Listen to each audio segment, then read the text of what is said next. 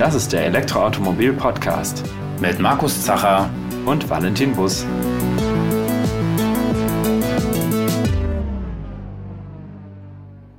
Um den Akku eines Elektrofahrzeugs aufladen zu können, gibt es ja verschiedenste Möglichkeiten und über einige davon haben wir hier im Podcast auch schon gesprochen. Im Normalfall handelt es sich hier allerdings um sogenannte konduktive Ladelösungen.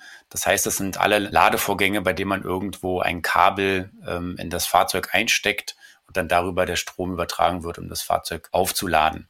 Das ist zum Beispiel der Fall an der heimischen Wallbox oder auch, wenn man etwas größer denkt, bei Megawatt-Chargen für LKWs. Ja, wie wir zum Beispiel in Folge 51 des Podcasts schon besprochen haben, kann man das Ganze auch so ein bisschen anders denken und den Akku aus dem Fahrzeug rausholen und praktisch außerhalb des Fahrzeugs laden und sich dadurch die Zeit sparen, indem man einfach einen frisch geladenen Akku, der schon daneben liegt, wieder einbaut.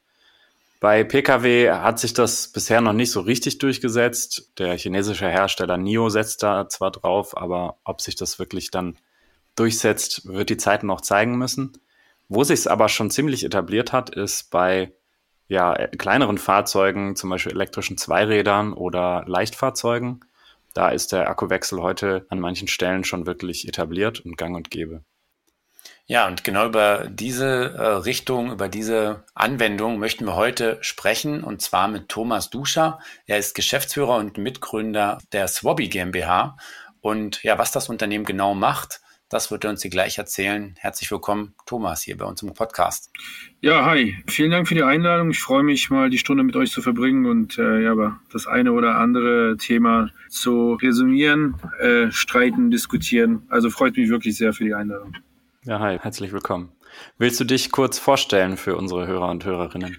Ja, äh, ich bin Thomas Duscher. Ich bin, wie gesagt, Geschäftsführer, Mitgründer der Swabby GmbH was wir tun, wenn wir heute ein bisschen mehr erörtern, im Endeffekt im einfachsten, wir sind die Tankstelle der Mikromobilität. Anstatt das Fahrzeug an der Steckdose zu laden, hat man bei uns die Möglichkeit, den Akku in weniger als 60 Sekunden zu wechseln. Ja, ist sehr interessant für, sage ich mal, äh, diejenigen, die viel mit einem Zwei- oder Dreirad unterwegs sind und das vermutlich auch im B2B-Kontext nutzen. Mhm. Ja, wie, wie bist du denn eigentlich auf diese Idee an sich gekommen? Oder warst du da der Einzige oder hattest du ein paar Mitstreiter, mit dem du dieses Konzept entwickelt hast? Ja, also um ehrlich zu sein, ist die Idee gar nicht so alt. Die kommt auch nicht aus, also die ist schon alt, meine ich. Die kommt eigentlich mhm. aus dem Automobil. Denn was viele nicht vermuten, hat es Akkuwechsel schon lange äh, vom Verbrenner gegeben. Eigentlich so richtig. Die ersten Taxen in New York waren elektrisch betrieben.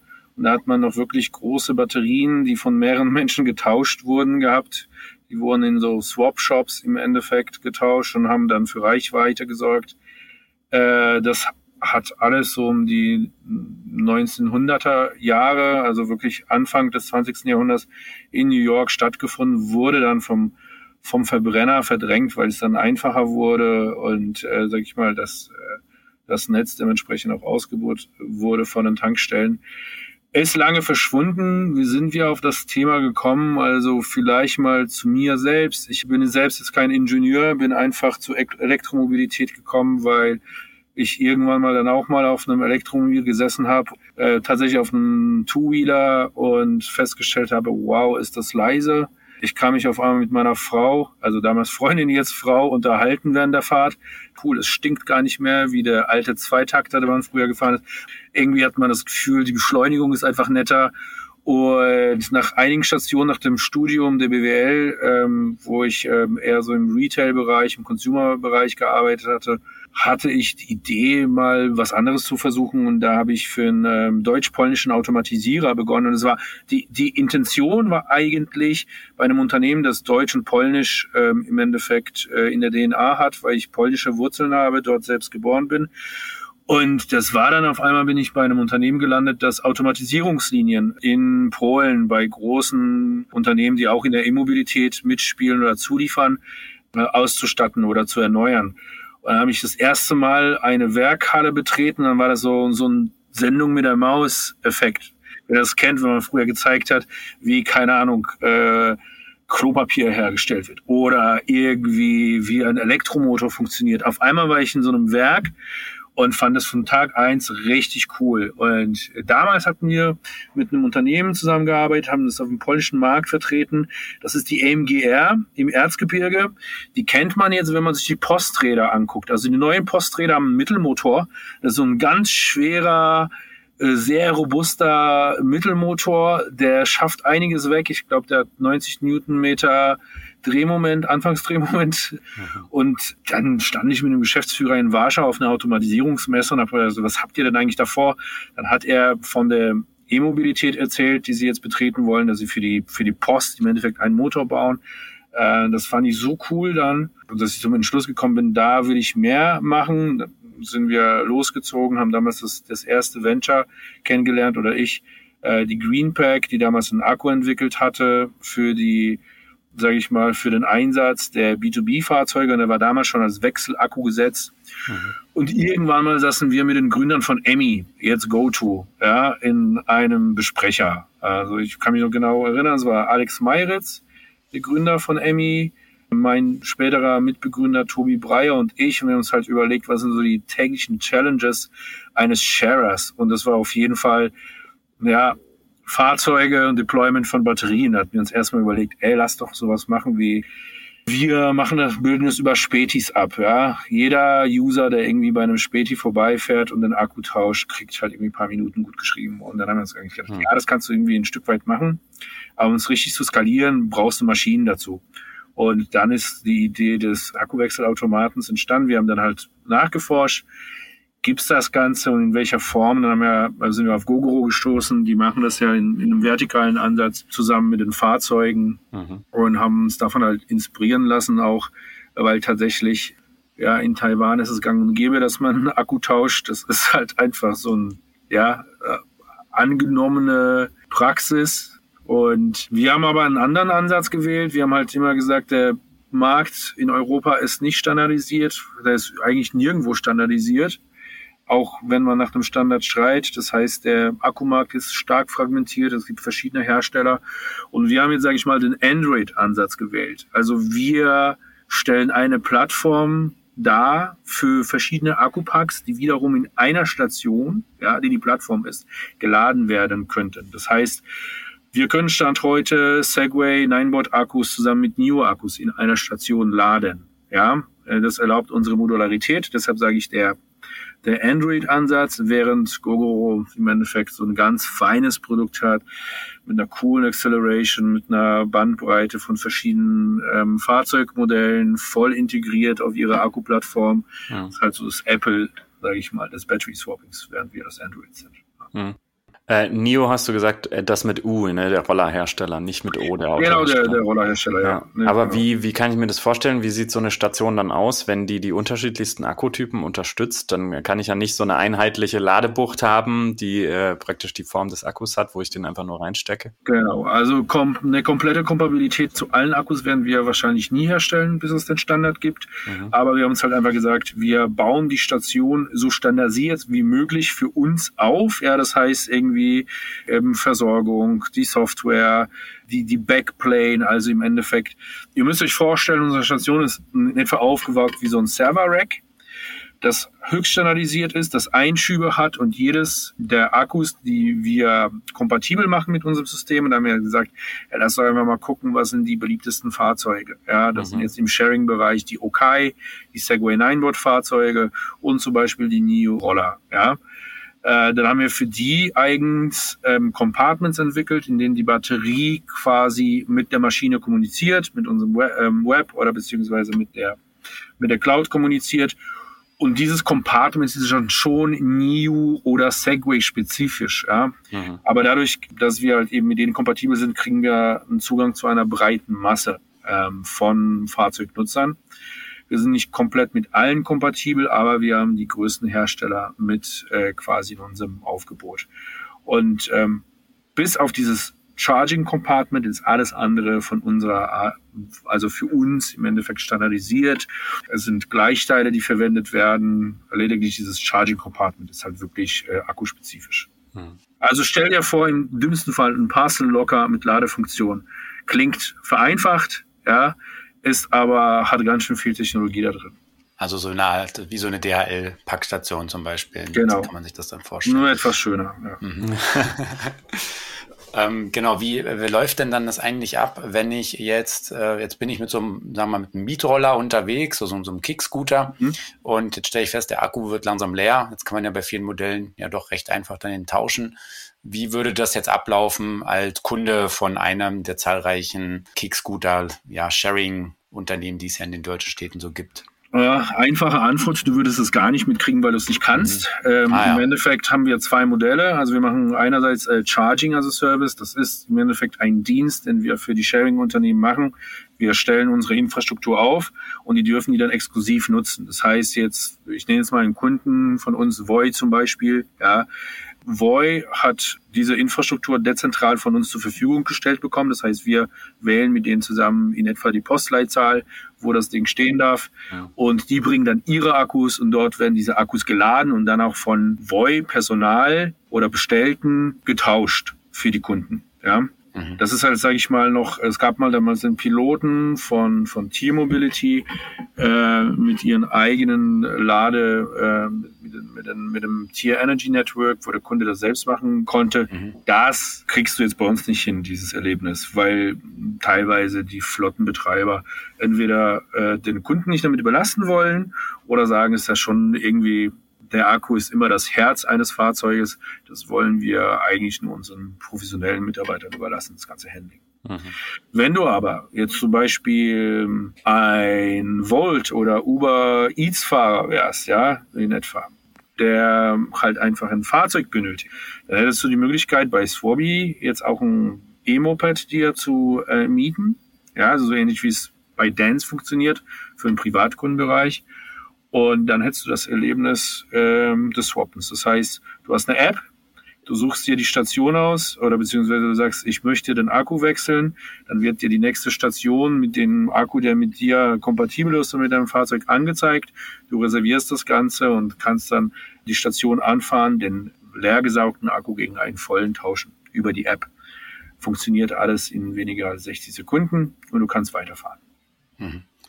Wo findet man solche Stationen? Beziehungsweise, wenn du sagst, ich muss dann gucken, an welcher Station einer verfügbar ist, der bei mir passt, wie dicht sind die auch sozusagen verteilt in der Stadt? Ja, also die Stadt mit der größten Dichte im Endeffekt ist Berlin. Mhm. Da haben wir etwas mehr als 20 Stationen. Dann haben wir uns darauf festgesetzt, diverse Großstädte in Deutschland mitzumachen, also Public Network, so nennen wir das, dass du jetzt halt anfahren äh, dürftest oder könntest.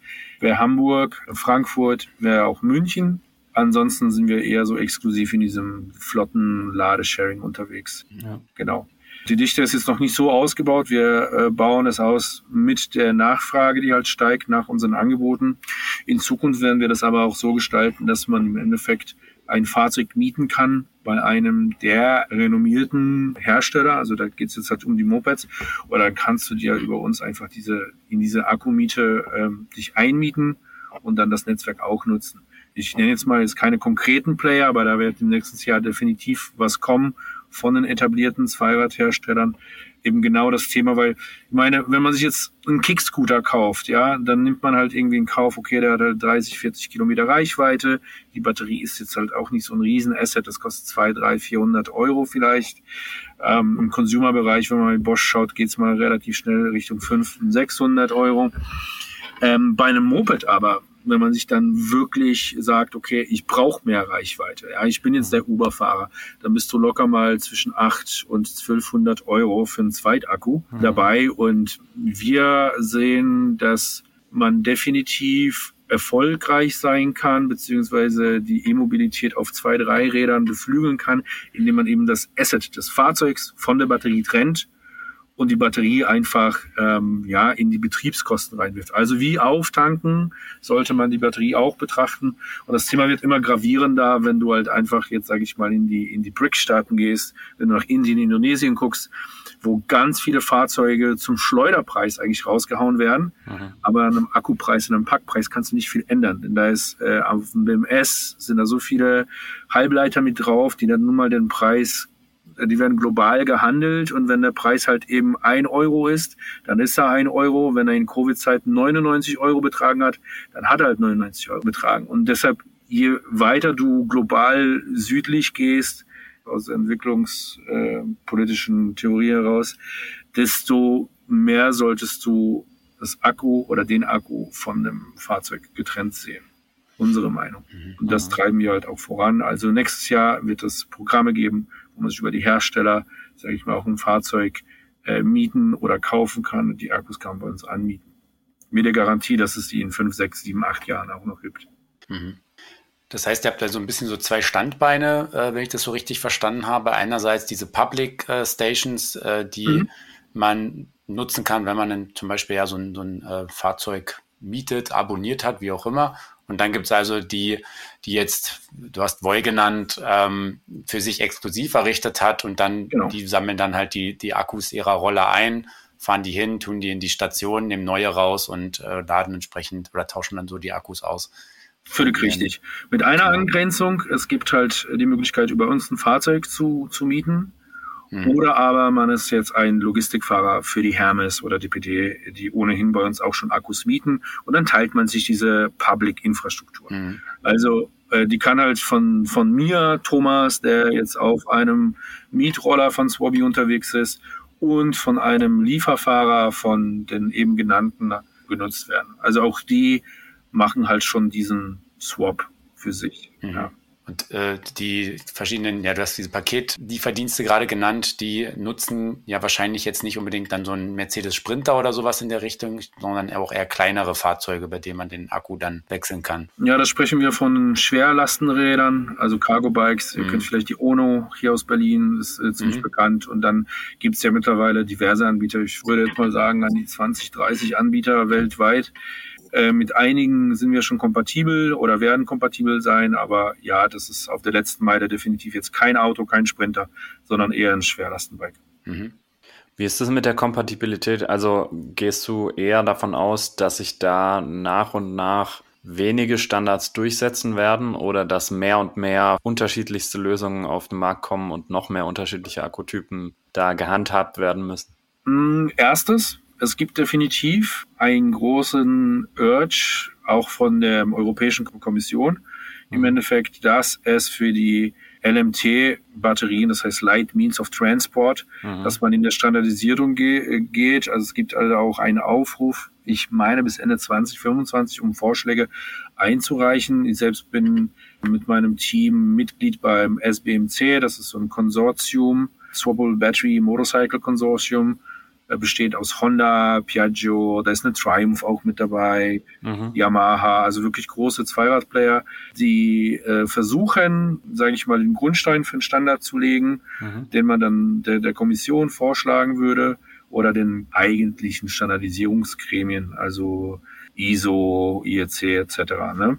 Damit man tatsächlich auch einen herstellerunabhängigen Standard erreichen kann weil wir sehen, klar, es wird immer Anwendungen geben, die halt irgendwie einen Spezialpark brauchen, aber ganz viel eben so auf dieser 50er oder 125er CC-Äquivalentschiene kann im Endeffekt durch so einen Commodity-Pack abge, abgegrast werden. Ja. ja. Es muss nicht immer der Closed Shop sein, irgendwie, nur weil äh, Hersteller XYZ äh, an den Akkus mitverdienen möchte, weil er die Marge machen möchte, sondern ist aus meiner Sicht einfach eine Art Commodity. Mhm. Ja, genauso wie es 95er Benzin gibt, ja.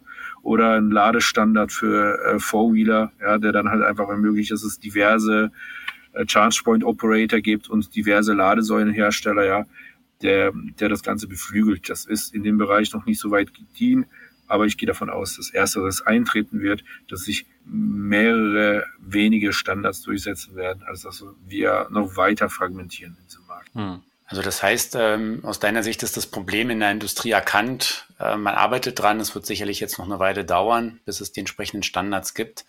Aber Stand heute, ja, äh, ist zumindest auch mein Eindruck, dass die, die Vielzahl, die Akkuvielzahl, die ist riesig. Teilweise haben manche ähm, Zweiradhersteller sogar unterschiedliche Modelle an Akkus in ihren verschiedenen Fahrzeugen. Also selbst ja in sich selbst noch keine, noch keinen Standard gefunden. Ja. Aber ja, dann hoffe ich doch auch, ähm, dass sich das in Zukunft standardisieren wird, weil ich denke, gerade dieses Battery Swappen ist natürlich für viele Anwendungen vielleicht auch so ein Game Changer, weil gerade im Zweiradbereich, wenn man auch Richtung Motorräder denkt, die sind halt von den Ladezeiten natürlich noch äh, oft indiskutabel und für längere Strecken dann dadurch auch ungeeignet. Und da ist das Swappen sicherlich ein deutlich schnellerer Vorgang. Also hast du ja hier von 60 Sekunden gesprochen. Das ist auch, denke ich, sehr, sehr annehmbare Zeit. Absolut. Man darf halt nicht bedenken, ja, beim Auto äh, kann man an einem Akkupack äh, alles kühlen, klimatisieren etc., komplett überwachen. Und das ist halt bei den kleineren Akkupacks noch nicht möglich. Ne? Also die, mhm. wenn du jetzt halt anfangen würdest, Heizungen in alle kleinen Akkupacks einbauen, dann wird's halt auch irgendwie relativ schnell kostspielig und ich glaube, in der Sinn der Sache ist es möglichst viel zu elektrifizieren und es muss halt nicht immer das Automobil sein. Ja, mhm. man merkt ja, dass Nummer eins E-Mobil ist nach wie vor das E-Bike oder das Pedelec. Ne? Mhm. Wie vielen Leuten hat es eigentlich was Positives gebracht, auf einmal wieder sich zu bewegen? Ja, jetzt werde ich ein bisschen pathetisch. Ja? Aber äh, wenn man sich anguckt, wenn man in den Bergen irgendwie unterwegs ist, was auf einmal für Leute, die man früher safe nicht auf dem Fahrrad gesehen hätte, unterwegs sind in den Bergen, weil es eben den E-Antrieb auf zwei Rädern gibt. Und ähm, aus meiner Sicht sollte es mehr davon geben. Es muss halt nicht immer das Auto sein. Hm. Ich verteufel nicht das Auto, auch ich fahre Auto. Ich hm. kann auch Auto fahren, ja. Ja, nee, ist völlig verständlich. Ich denke, es ist auch die richtige Stoßrichtung, einfach äh, die kleineren Fahrzeuge da attraktiver zu machen. Darüber haben wir auch in der aktuellen Ausgabe unseres Magazins geschrieben, dass das, ähm, dass einfach Zweiräder weniger Energie benötigen, weniger Rohstoffe, sie benötigen weniger Platz. Ähm, und am Ende ist das, gerade in Städten sind, ist Letzteres auch immer sehr knapp. Von daher ist das ein sehr wichtige, sehr wichtiger Weg, sich vorzubewegen. Ähm, jetzt hast du gerade von E-Bikes gesprochen. Bietet ihr denn auch E-Bike-Akkus an? Da gibt es ja auch schon inzwischen einige ja so Sharing-Anbieter, die E-Bikes in den Städten äh, anbieten oder verleihen. Vollkommen richtig. Also wenn man sich halt anguckt, ist eigentlich eine interessante Frage auch, weil man sieht, dass es äh, Hersteller gibt, gerade in dem Sharing-Bereich, die selbst für sich gesagt haben, so, was soll ich jetzt nochmal einen neuen Akku entwickeln? Mhm. Ich will den gleichen Akku haben eigentlich für einen Kickscooter und fürs E-Bike. Das mhm. ist für einen Operator gut. Das ist für mich im Endeffekt auch besser, weil ich im Grunde genommen zweimal den Entwicklungsaufwand hätte. Also bei Segway Nineboat seht ihr, der gleiche Akku kann im Kickscooter als auch in einem E-Bike genutzt werden. Das gleiche bei Okai. Und äh, so wird das vermutlich weitergehen in den nächsten Jahren. Also da ist schon so eine Art Self-Optimierung, Bottom-up, äh, mhm. die halt auch in Richtung Standardisierung gedacht werden könnte. Ja, das Coole ist, ähm, wir haben einen Webshop auch gerade für den B2C-Bereich jetzt losgelöst von unserer Infrastruktur. Und zwar haben wir da an den Aftermarket gedacht. Also stellt ihr euch mal vor, keine Ahnung, du bist irgendwie 15, du wächst noch ein bisschen, also ein bisschen in die Jugend zurückgedacht deine Eltern checken dir ein Secondhand E-Bike, ne, der Akku ist aber irgendwie nicht ganz so dolle, dann hast du die Möglichkeit über, oder deine Eltern haben die Möglichkeit, über uns halt äh, so einen Akku zu mieten. Ich glaube, der Einstandpreis ist 15,90, also fast schon so Netflix für Akkus, ja. Hm. Ähm, wo wir sehen, dass äh, relativ viele E-Bikes jetzt in den Second-Hand-Markt kommen und wo du dir Stand heute jetzt schon dir ein, ein Aftermarket-Akku bei Swabby mieten kannst und du gehst damit wenige Verpflichtungen ein, du musst dir das Ding nicht kaufen, du mietest es einfach über ein paar Monate hinweg. Und wenn du dann rausgewachsen bist, kannst du dir halt einen anderen Akku bei uns mieten. Ne? Und gerade für fürs Thema Bosch und später dann auch andere Hersteller haben wir die Möglichkeit, halt eben diese Akkus mhm. für E-Bikes euch, ja, den Zuhörern und Zuhörerinnen zur Verfügung zu stellen. Das hätte ich mal gebraucht vor drei Jahren, als mein E-Bike-Akku äh, kaputt ging. Naja, dann hast du noch zwei Jahre und dann dann kannst du gerne einen Akku von uns äh, mieten. Ja. Auch für längere Touren oder sowas. Ja, ein zweiter Akku ist ja auch möglich. Mhm. Ähm, jetzt hast du am Anfang ja erzählt, dass ihr vor allem in Berlin äh, schon gut vertreten seid. Meintest du auch ein paar anderen deutschen Städten. Geht ja. ihr, guckt ihr da auch über Deutschland hinaus? Sind da auch andere Städte für euch interessant? Ähm, ja, wir haben im Grunde genommen in Europa 74 äh, Städte lokalisiert, äh, so Tier-One-Städte im Endeffekt. Wir sind auch in einigen unterwegs, also gerade aber beim Flotten-Sharing. Ähm, also wir sind auch in Portugal, in Lissabon unterwegs, mhm. in äh, Polen, in, in der Danziger Gegend, Tri-City, Trójmiasto heißt das, haben wir Stationen in Warschau äh, in Griechenland. Also es ist eigentlich bunt gemischt, so, solange wir dann direkt diese Station vermarkten können und jetzt sage ich mal jetzt nicht so diese Einzelcases machen müssen. Mhm. Äh, da sind wir dann auch schon. Wir haben die erste Station in New York aufgestellt und ihr dürft euch freuen aufs nächste Jahr, denn ja, in die Richtung geht's, sag ich mal. Ja. Mhm. Also stetiges Wachstum in weitere ja. Städte. In Städten wie New York gibt es halt noch andere Probleme. Also da wird mhm. halt eben das, das Laden in äh, Residential Buildings verboten, ja, also in Wohnhäusern, weil es so viele, ich glaube, letztes Jahr waren es 200 Feuer, die Lithium Battery Pack in, induziert waren, sind auch Menschen tragisch wirklich gestorben dabei. Hm. Und das Thema ist so politisch aufgekocht worden, dass der Mayor selbst, also der Bürgermeister gesagt hat, er muss jetzt was dagegen unternehmen. Nur so als Side-Info, in New York gibt es circa 100.000 Delivery-Fahrer, also Gig-Worker, die für Uber Eats, Grubhub, wie auch immer sie heißen, Essen ausfahren für uns alle. Und die dürfen jetzt dann auf einmal nicht mehr in ihren Wohnungen laden und dann dürfen sie auf einmal nicht mehr die nicht ZUL-zertifizierten Batterieparks nutzen. Und da helfen wir halt aus, indem wir halt die deutsche Technologie über den Teich bringen. Also das wird sicherlich interessant nächstes Jahr, wie viel Traction wir auf die Straße dort bringen können. Hm. Hm. Ja, ist eine interessante Perspektive, dass das auch bei der Sicherheit helfen kann. Wenn man natürlich zu Hause lädt, hat man keinen Brandmelder oder sowas. Oder wenn man einen Rauchwarnmelder hat, dann ist der nur, dass man rechtzeitig noch wegrennen kann, so ungefähr. Ja. Ja, wenn man so ein Feuer mal ist, man kann sich bei YouTube, kann man da wirklich Stunden verbringen, indem man sich solche Lithiumfeuer anguckt. Ich möchte auch, sage ich mal, bin der Letzte, der irgendwie Angstmarketing macht, ja, aber ja. die Regularien werden jetzt nun mal geschaffen in New York. Die spielen uns etwas, also blöd ausgedrückt, in die Karten, weil wir genau das schon immer gesagt haben. Du brauchst eine gewisse äh, Art von Sicherheit. Du musst deinen Laden in irgendeiner Art und Weise überwachen können. Das ja. ist beim E-Mobil, bei den, bei den, bei den Vierrädrigen, ist es schon durch ein Protokoll, durch etc. schon vorgeschrieben. Du kannst noch Zusatztechnologien haben, die im Endeffekt dann sagen, okay, an dem Akku äh, passt irgendetwas nicht. Vermutlich werden ja. wir da in drei Monaten Feuer ähm, fangen. Es gibt auch deutsche Unternehmen, die das machen und gut machen und das auch feststellen können mit äh, Deep Tech-Algorithmen und so weiter und so fort. Das ist aber bei den kleinen Batteriepacks halt noch gar nicht gegeben und wir mhm. schaffen da Abhilfe. Mhm. Cool. Also von daher ist es auch ein wichtiger Beitrag, ja hier wieder die auch die Mikromobilität etwas mehr zu professionalisieren, sicherer zu machen.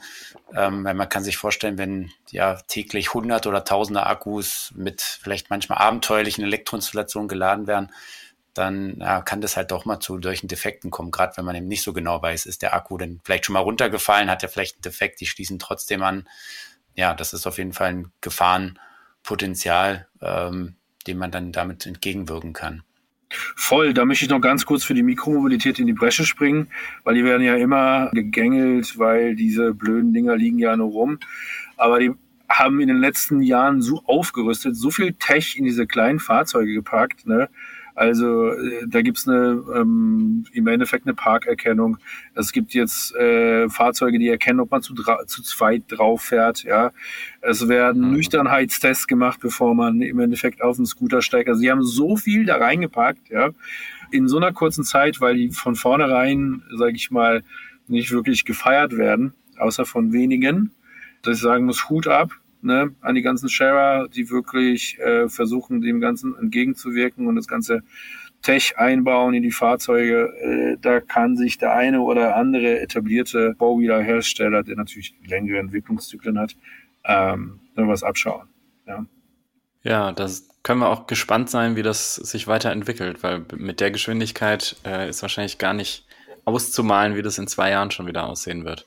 Von daher ähm, natürlich auch viel Erfolg euch beim Expandieren und Weiterentwickeln. Ja, vielen Dank, dass du bei uns in der Sendung warst. War sehr spannende Einblicke mal in so einen anderen Bereich, mal weg vom Pkw und mal eine kleinere, die kleineren Fahrzeuge, die wir ja, wie gesagt, in der aktuellen Ausgabe äh, der 05 2023 auch in mehr, mehr Platz eingeräumt haben in unserem Urban Mobility Spezial. Ich denke, da passt das Thema ganz gut dazu. Ja, vielen, vielen Dank für die Einladung nochmal an dieser Stelle und nochmal an die Hörerschaft. Äh, wenn ihr es noch nie getestet habt, elektrisch auf dem Two-Wheeler, es macht Spaß. Es ist einfach ein anderes Fahrgefühl. Die Dynamik ist cool.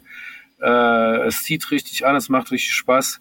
Es stinkt nicht. Mhm. Ja, man kann sich auch unterhalten, wenn man möchte, während der Fahrt. Und äh, es gilt, man, man kann es wirklich ausprobieren. Es gibt derzeit wirklich sehr kompetitive Angebote, das mal durchzutesten und vielleicht mal, ja, anstatt äh, Zweitauto auch mal darüber nachzudenken, sich auch mal ein anderes äh, Fahrzeug, einen anderen Fahrzeugtyp zuzulegen. Ja, dem ist nichts mehr hinzuzufügen. Vielen Dank und mhm. vielen Dank auch an unsere Zuhörerinnen und Zuhörer, dass ihr wieder eingeschaltet habt. Und ja, bis zum nächsten Mal. Tschüss. Ciao.